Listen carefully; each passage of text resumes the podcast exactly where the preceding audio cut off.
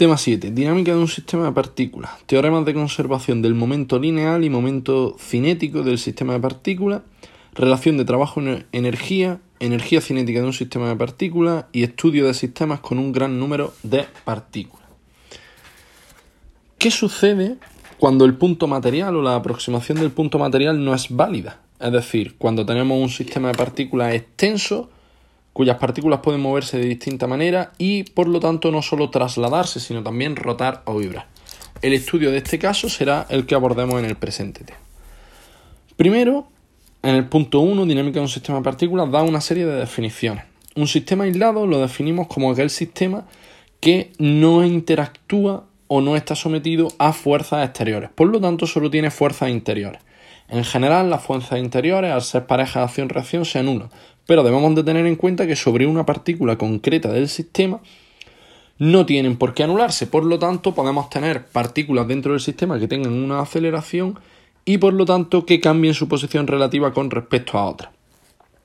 Por el contrario, los sistemas abiertos son aquellos que sí están sometidos a la ausencia de fuerza, o sea, sí están sometidos a las fuerzas exteriores y es la suma de fuerzas exteriores y fuerzas interiores la que puede afectar a la posición relativa de las partículas entre sí. En cuanto a estos cambios de posición entre las partículas del sistema, tenemos aquellos sistemas que son deformables, es decir, que permiten estos cambios, y sistemas rígidos, en cuyo caso no se permite o no es posible el cambio de posición relativa de unas partículas a otras. 1.1 Centro de masa. Es importante eh, conocer o en un sistema, en general, la masa permanece constante. Por lo tanto, podemos realizar en algunos casos la siguiente aproximación y es considerar el sistema como una partícula puntual con masa m constante. En el caso de los sistemas homogéneos esto será una aproximación sencilla ya que tendremos esa masa situada en el centro geométrico, pero en sistemas heterogéneos puede ser complicado eh, evaluar la posición de ese centro de masa, de ese punto al que llamaremos centro de masa. En un sistema de, masas puntuales, en general, podemos definir el vector posición del centro de masas como la suma de, los, de las distintas masas individuales por su posición partido la masa total del sistema. Esta ecuación, para mayor comodidad, se puede separar en las coordenadas x, y y z del centro de masa. En el caso de que el sistema sea continuo y no tengamos masas puntuales, usaremos la integral en vez de la sumatoria.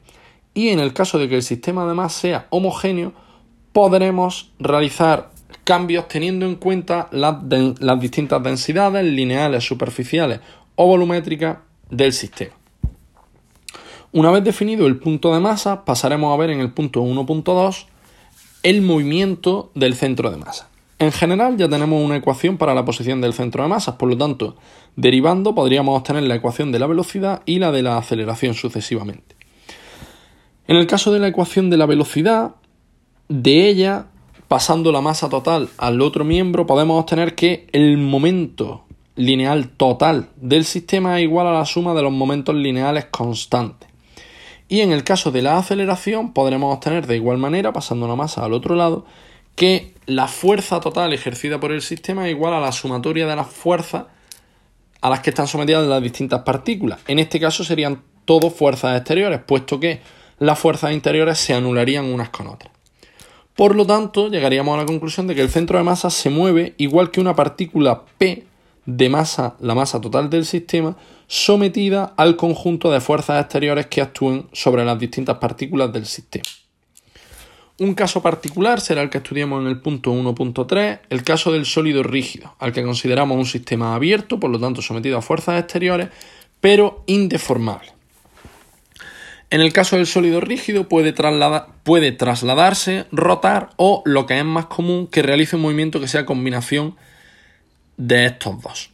En el caso más sencillo de la rotación, la rotación frente en torno a un eje definido, para obtener una ecuación que nos permita el estudio de este movimiento, sabemos que el momento de la fuerza será el vector posición del punto de aplicación de la fuerza, producto vectorial de la fuerza en sí.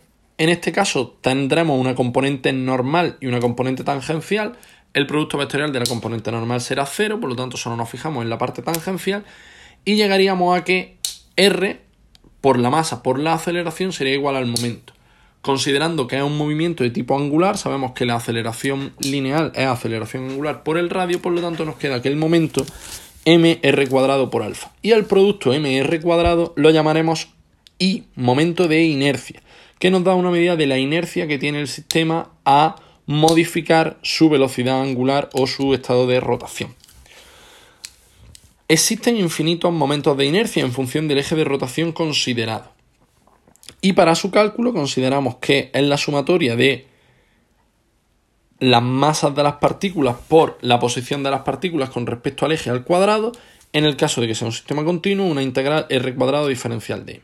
Igual que en el caso del cálculo del centro de masas, podremos usar las densidades cuando sean sistemas homogéneos y en este caso relacionar eh, la magnitud r con los distintos diferenciales para poder cambiarlos por diferencial de r y poder realizar la integral.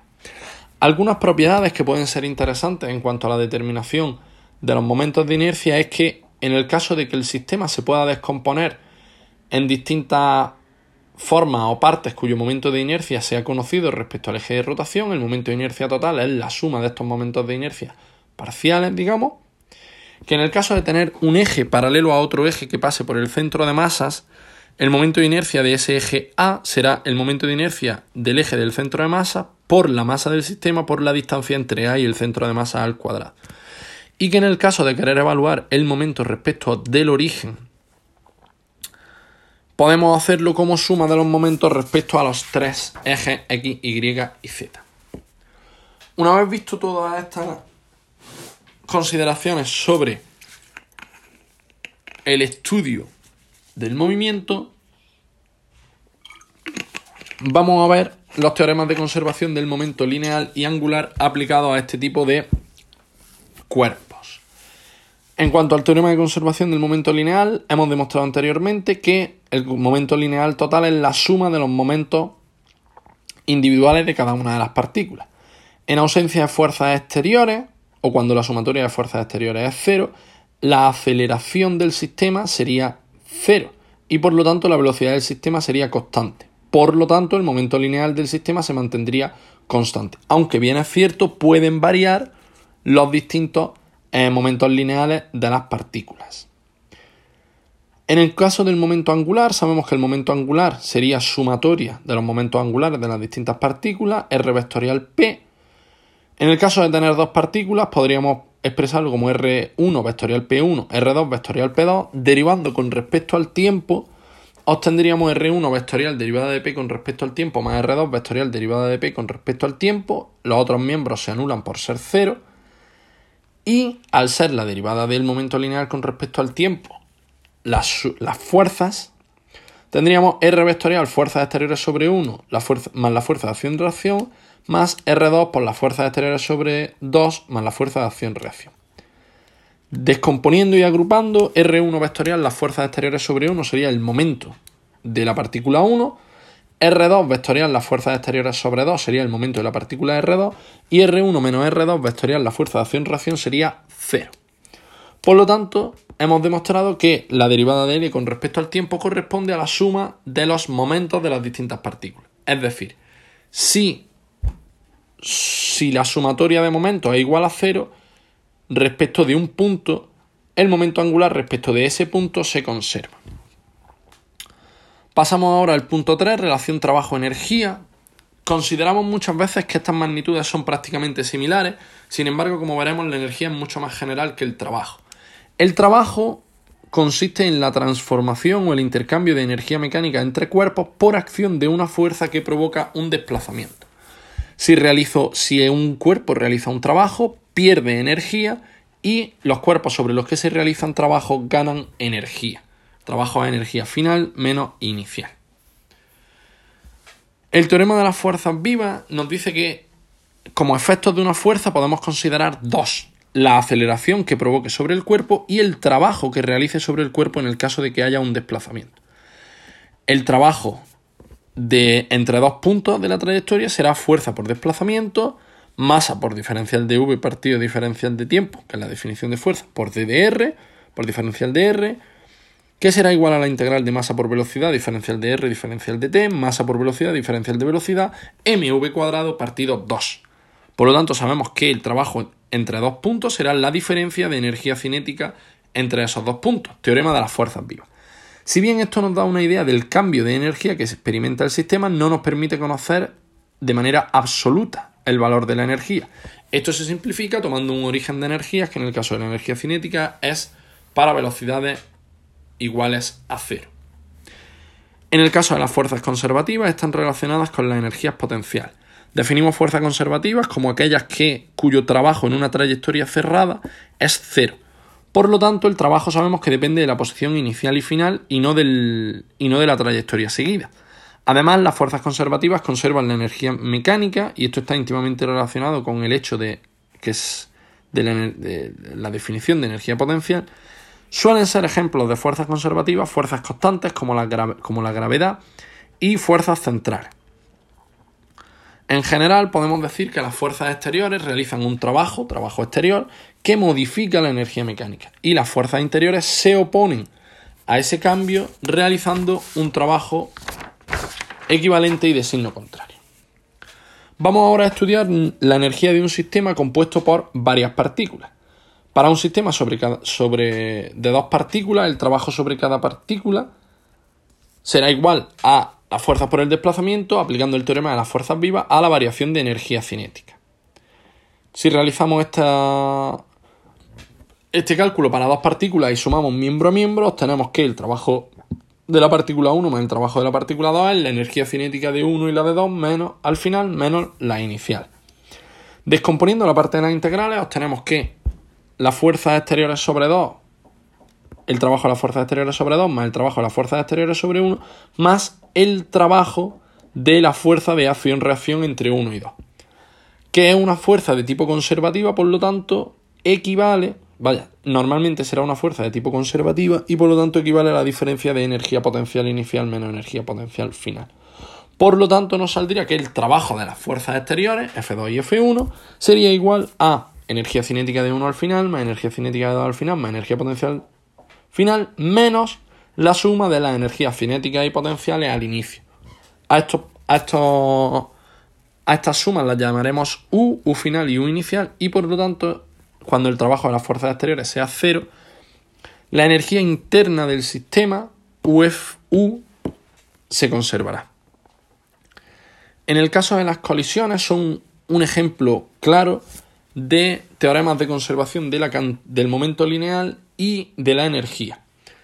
En estos casos, el choque, el momento exacto del choque es difícil de analizar por ser fuerzas intensas y muy, y muy rápidas, instantáneas prácticamente.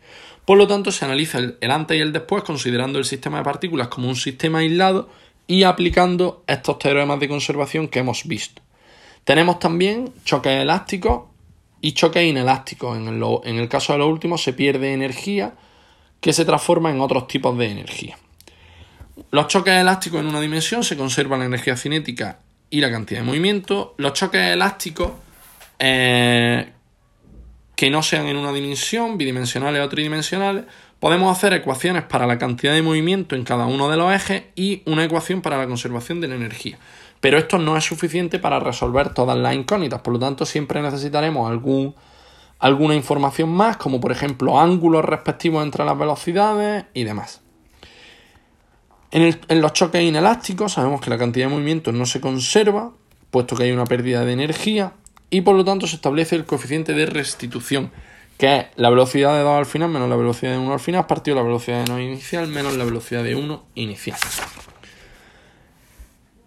Hemos trabajado hasta ahora con sistemas continuos, sistemas homogéneos o sistemas formados por partículas, pero por pocas partículas. Podemos tener sistemas formados por muchas partículas, como por ejemplo puede ser un gas. El estudio de estos sistemas supone un gran problema debido al gran número de ecuaciones que saldrían derivadas de estudiar componente a componente, partícula a partícula. Por lo tanto, se usan métodos estadísticos que no nos dan cantidades precisas para cada componente, pero sí una orientación general de cómo se comporta el sistema. Este tipo de métodos están reunidos en la mecánica, en la mecánica estadística y también otra aproximación al estudio de estos sistemas es simplemente considerar la energía interna y el trabajo para estudiar no la energía total del sistema, sino las variaciones que se producen en él. En este caso estaríamos hablando de, de la termodinámica como disciplina que se encarga de este estudio.